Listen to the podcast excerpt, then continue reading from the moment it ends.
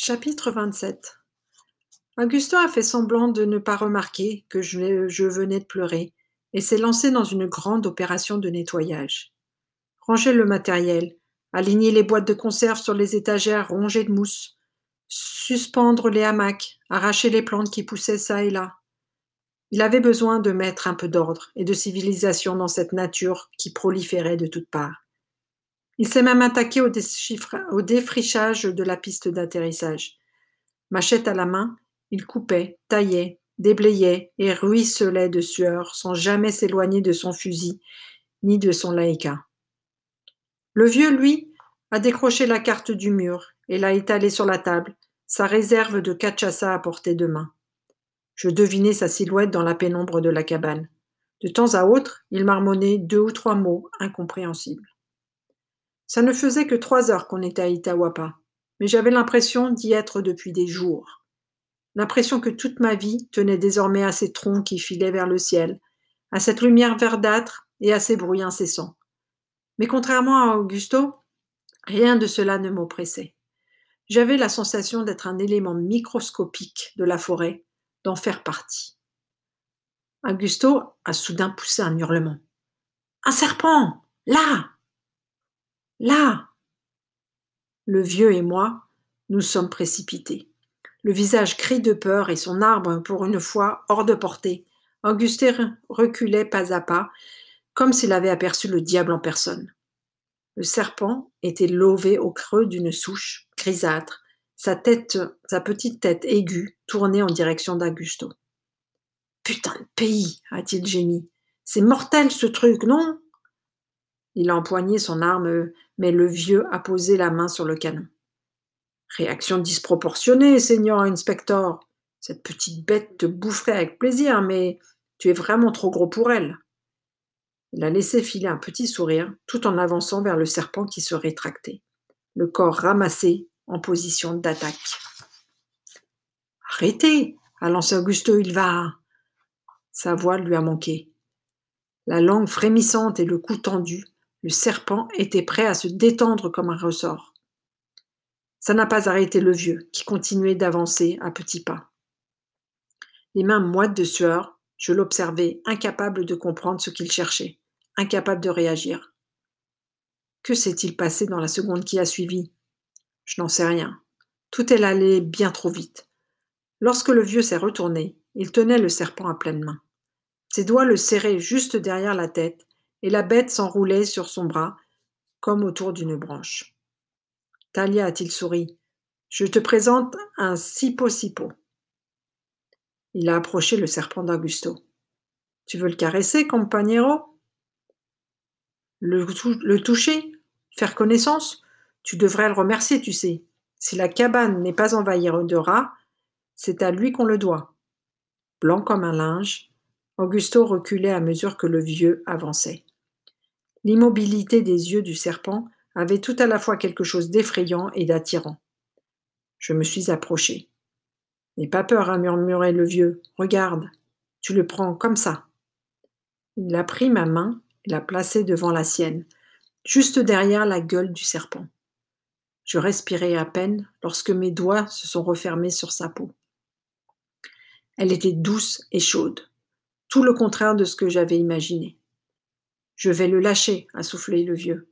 Ensuite, ce sera à toi de le tenir. Ne le serre pas trop, il doit respirer, tu ne risques rien.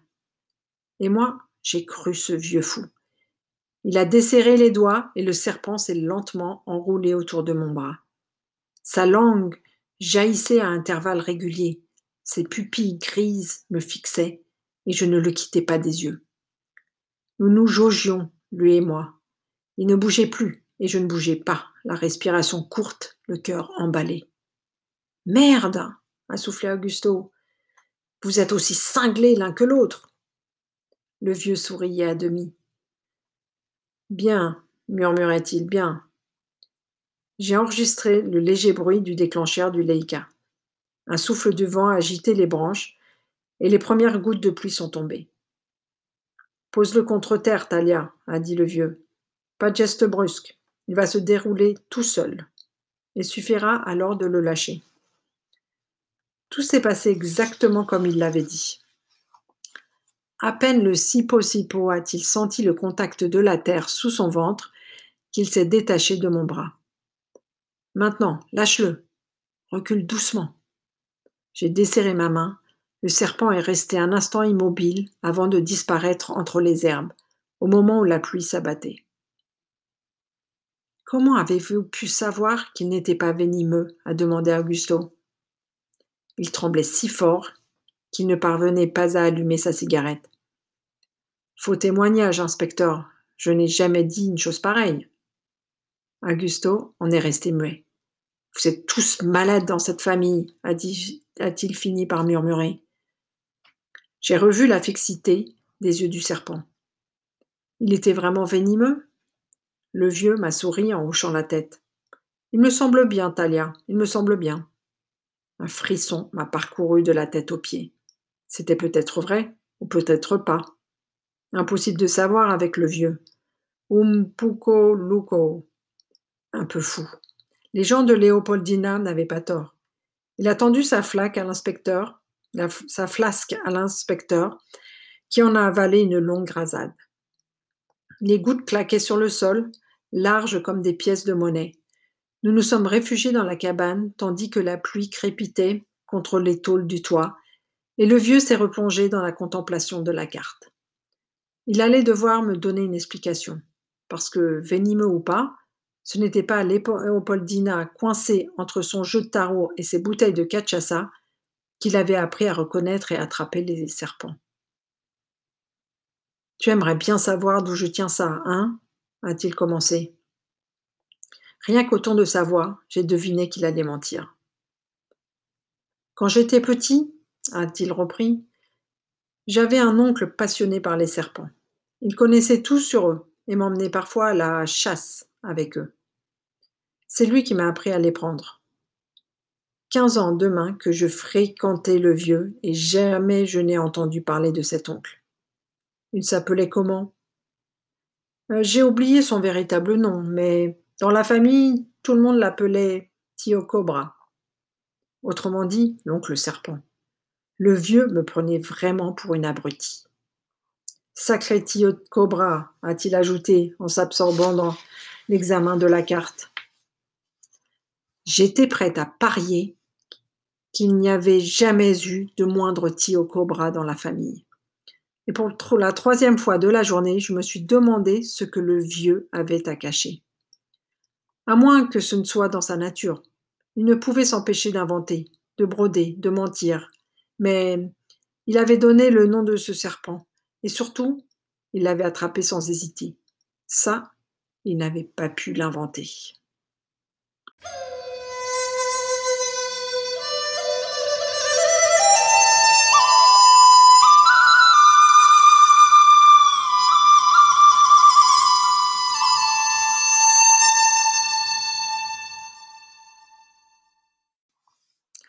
Chapitre 28 L'obscurité est tombée d'un coup. Ma première nuit à Itawapa. Les arbres masquaient la lune et la nuit résonnait du coassement des grenouilles, plus assourdissant encore qu'à Léopoldina. Rien qu'à les entendre, ma part blanche sentait que les petits humains comme nous n'avaient pas leur place ici. Ce n'était pas notre monde. Ma part indienne, elle, vibrait à l'unisson de la nuit d'Itawapa. Accroupie devant la porte, Augusto fumait cigarette sur cigarette et sursautait au moindre craquement, son arme à portée de main. Pas l'un de nous n'osait parler de ce que nous ferions le lendemain, et l'image de la flèche pointée sur maman ne me quittait pas. Pour tenter d'y échapper, je me suis plongé dans ses carnets de notes. Il y en avait quatre. J'avais refusé qu'Augusto les lise. Personne ne savait ce que maman y avait noté. Et comme pour la malle, ce n'était pas à lui de le découvrir. J'ai commencé par le dernier, à peine entamé, mais déjà rongé par l'humidité malgré la pochette en plastique qui le protégeait. Une dizaine de pages, écrites tout au plus. Pourquoi l'avait-elle laissé ici? Peut-être n'écrivait-elle qu'au retour de ses journées. Comme s'il n'attendait que ça, Augusto s'est approché. Je peux lire par-dessus ton épaule? J'ai secoué la tête. Je voulais qu'il ne touchât rien. pas même qu'il y jette un œil. Je vais en faire la lecture. Et j'ai commencé à lire à voix haute, suffisamment fort pour dominer le concert des grenouilles. Dans les, les tremblotements de la lampe tempête, les pattes de mouche de mon India de mer n'étaient pas faciles à déchiffrer. J'écorchais les mots et butais à chaque ligne, mais j'y arrivais à peu près. J'ai commencé par la dernière page. 1er mars. La veille du jour des photos, a-t-il remarqué, a, remarqué Augusto. Je lui ai jeté un regard noir. Ok, ok, mille excuses, je dis plus rien. 1er mars, ai-je repris. De nouveau allé au euh, Valesino des Maquinas, exténué. Ça m'a pris deux jours. Les marécages sont éreintants et avec les pluies, on s'y enfonce parfois jusqu'aux genoux. J'y suis retourné rien que pour m'assurer que je n'avais pas rêvé. Mais je n'ai rien rêvé, je n'ai rien inventé. L'inscription est bien là, rongée par la rouille et les années à peine lisibles. Comprends rien. Ma tête me tourne, obligé de m'adosser à un tronc pour ne pas m'effondrer. Qu'est-ce que ça signifie? Aucun doute. En m'entraînant ici, Ultimo savait ce qu'il faisait.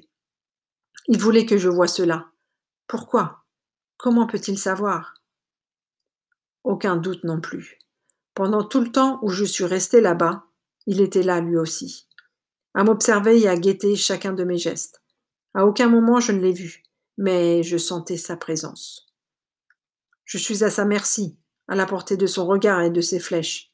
Ça ne m'inquiète pas. Je ne suis pas en danger. Jamais Ultimo ne m'a menacé et je n'ai pas peur de lui. En revanche, j'ai peur de ce que je viens de découvrir. Malgré la touffeur de la nuit, un frisson m'a hérissé la peau. Qu'y avait-il sur cette inscription qui lui fasse si peur? Que faisait cette inscription en pleine forêt?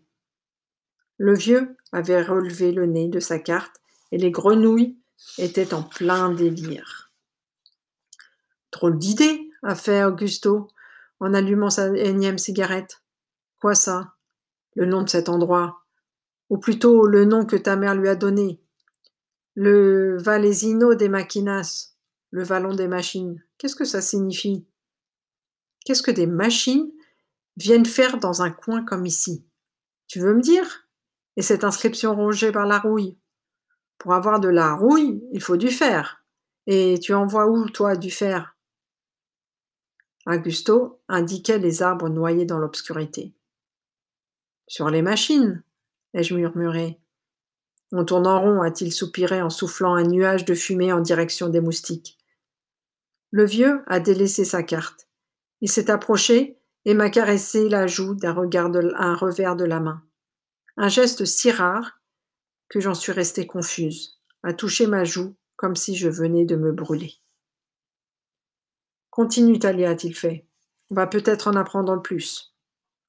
Sa voix avait un frémissement inhabituel. J'ai rouvert le carnet au début. Maman n'y avait pas noté grand-chose. Quelques lignes par-ci par-là, et encore, pas tous les jours. La plupart des pages étaient maculées de boue et le papier gondolait. Parfois, l'humidité avait tout effacé, et la page n'était plus qu'une tache grise et boursouflée comme un gros nuage. Dimanche 20 février, ai-je repris d'une voix sourde. Suivi les traces d'Ultimo toute la journée. Impossible de savoir où il m'entraîne.